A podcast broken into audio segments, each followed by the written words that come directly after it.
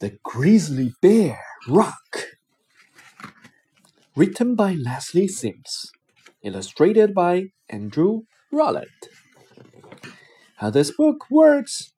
The story of Grizzly Bear Rock has been written for you to read with your child. You take turns to read. You read these words. Sal's dream is to be in a rock bed. Hey, lady. Eh? Eh? I can eh? hum, I can sing. Let me be in. You child read these words. You don't have to finish the story in oh. one sentence, in one session. If your child is getting tired, put a marker in the page and come back to it later.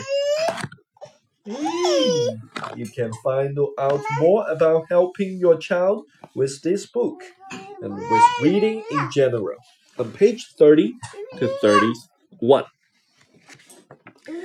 Grizzly Bear Rock. Seth's dream is to be in a rock band. I can hum, I can sing, let me be in. Now Sal is a star on the dance floor.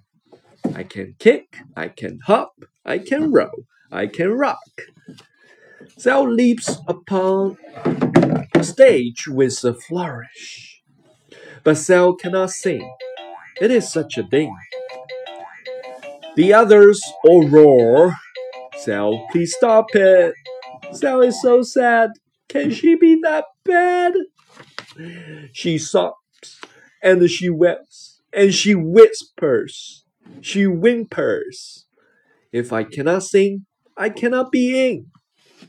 But Sammy on drum has been thinking, Sal, bang on a can and a bash on a pan. Sam plan a hit. Plan Sam's plan is a hit. Sal has rhythm. Sal ring on a bell, and the song will go well.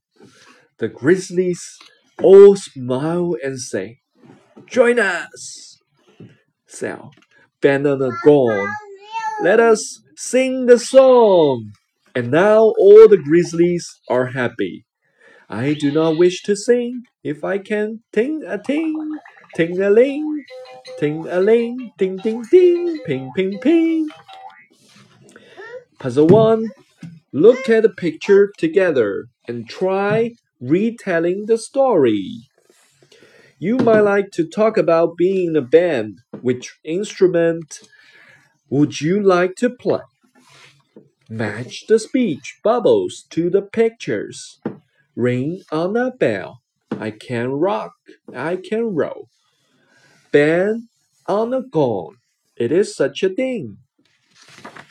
Puzzle 3. Look at the picture and read the words below. Which four things are in the picture? A bell, a can, a fish, a gong, a king, a pen, a shell, a ship. Alright, guidance notes. Usborne very first reading is a series of books especially developed for children who are learning to read. In the early books in the series, you and your child take turns to read, and your child steadily builds the knowledge and the confidence to read alone. 啊，爸爸，哎，Letty，你想听这本是不是啊？那行，我们就读这本。